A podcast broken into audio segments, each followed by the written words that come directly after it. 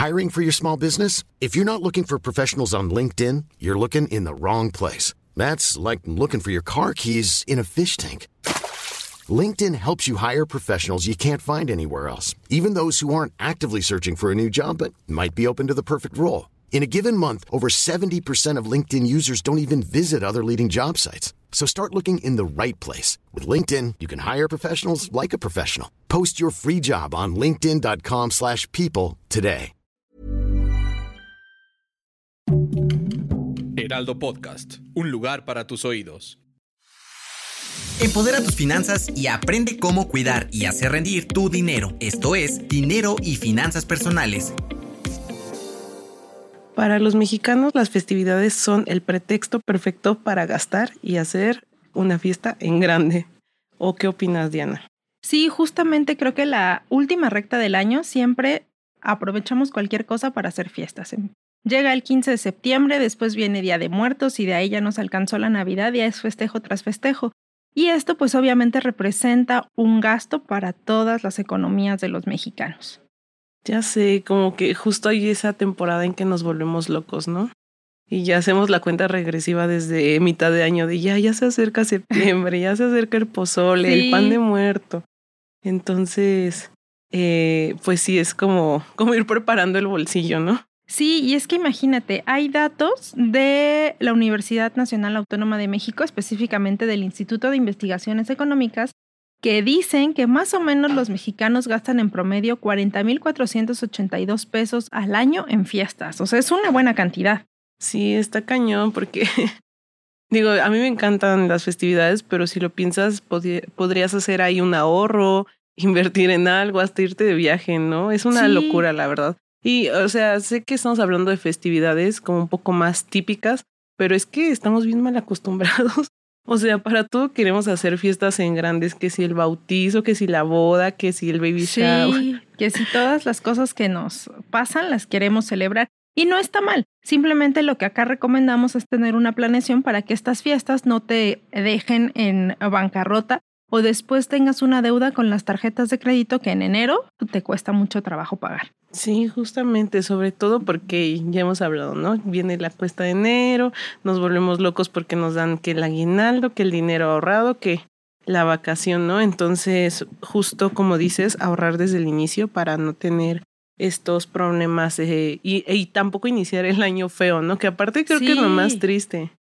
Sí, gastas mucho en Navidad, empiezas a comprar regalos, empiezas a eh, salir con tus compañeros de trabajo, con tus amigos, con todo el mundo y cuando ves en enero ya tienes que estar comiendo eh, sopa maruchan todos los días porque ya te quedaste sin dinero. Entonces, sí es una cosa importante que tenemos que prever. Por ejemplo, aquí algunos especialistas nos recomiendan que el 50% de nuestros ingresos se destinen a gastos esenciales, ¿no? Como que puede ser, pues, el pago de la renta, todos los servicios, si tienes algún crédito o un préstamo que puedas pagarlo ahí. El otro 20% a tus objetivos financieros, como es siempre tener un ahorro o abrir una cuenta, eh, pues un, un aporte voluntario a tu cuenta de Afore y el 30% restante, pues ya para todas estas cosas y fiestas y gastos que se nos aparecen ahí de imprevisto.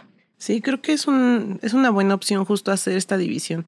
Y si alguien dice, bueno, no es que a mí el 30% es poco, hacerla tuya, pero adaptarla, ¿no? A tus necesidades y no dejar de lado lo que dices, ¿no? Esos gastos fijos, sí. este, necesidades esenciales como alimentación, ¿no? Porque a veces justo dices, este, gastamos, pero pues todo el mes comiendo atún, ¿no? Sí, o te vas de fiesta un fin de semana y toda la semana ya estás ahí comiendo lechuga, ¿no? Porque ya no te alcanzó. Entonces, eso, lo más importante de todo esto es la, la planeación, tener así como tu, tu anotación de los gastos que tienes y bueno, no gastar de más no sé, para ti, ¿cuál crees que sea la festividad que más gastamos? Eh, yo de manera personal sí creo que es Navidad, porque Navidad sí es de comprar regalos para toda mi familia, estar organizando reuniones con diferentes grupos de amigos, con personas del trabajo, entonces sí es el periodo donde más llego a gastar. Ya sé, yo descubrí que es caro, que es caro celebrar Navidad cuando me fui a vivir sola, porque pues me llegó, ay, la Navidad y quería decorar y el árbol y ya cuando yo veía y el árbol este, natural, que 1500, que 2000, que no sé cuánto. Y luego que si lo quieres este, de estos este, artificiales también, que 1500, ¿no? O sea, entonces yo decía como de no manches, me voy a gastar un montón en decorar. Solo en decoración. Entonces me volví grinch, ¿no es cierto?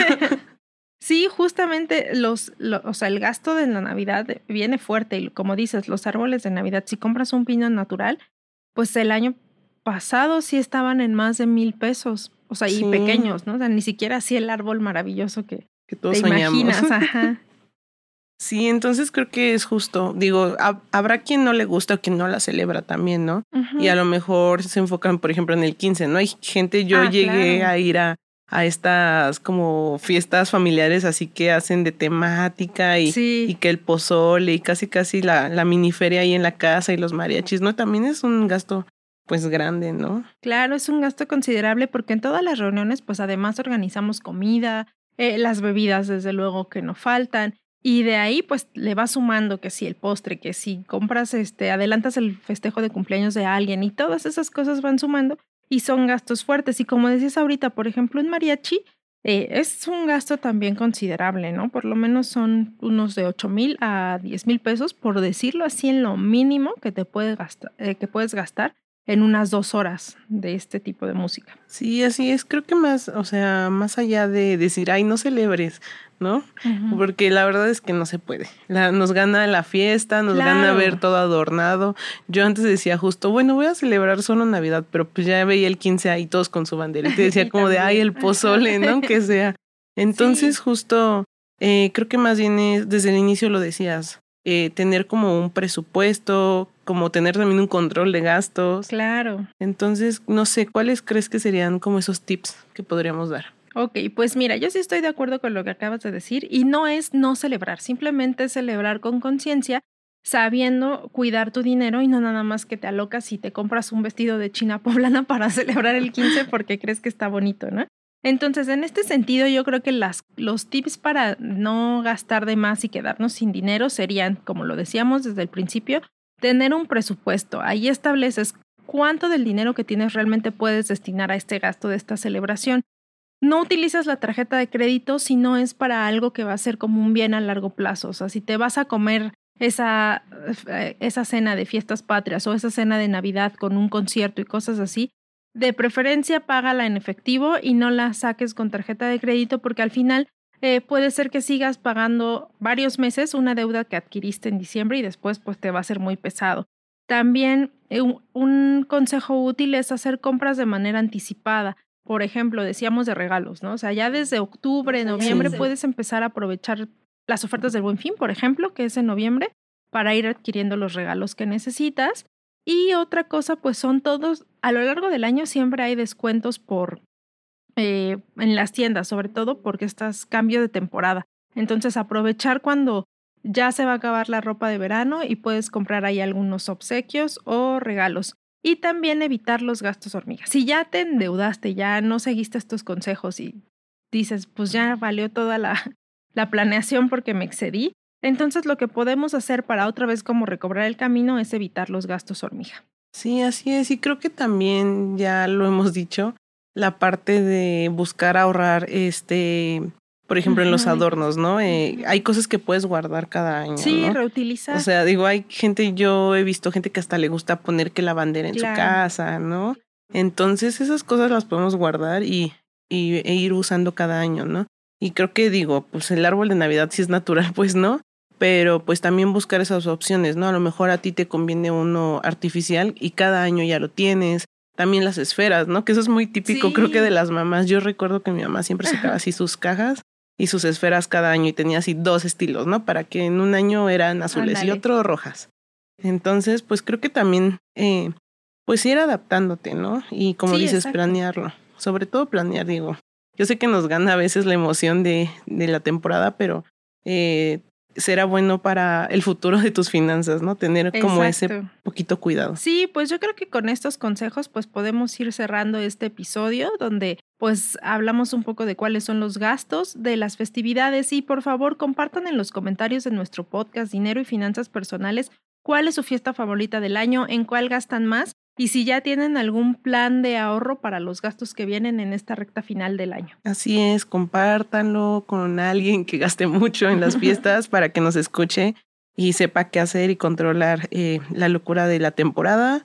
Y pues recuerden que pueden calificar el episodio, ahí pueden ponerle cinco estrellitas porque pues nos quieren mucho.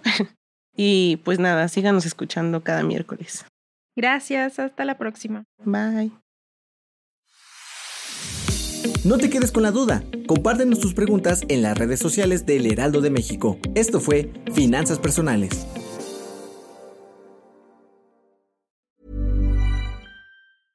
Selling a little or a lot? Shopify helps you do your thing however you cha-ching. Shopify is the global commerce platform that helps you sell at every stage of your business. From the launch your online shop stage to the first real life store stage, all the way to the did we just hit a million orders stage. Shopify is there to help you grow. Shopify helps you turn browsers into buyers with the internet's best converting checkout. 36% better on average compared to other leading commerce platforms because businesses that grow grow with Shopify. Get a $1 per month trial period at Shopify.com slash work. shopify.com/work.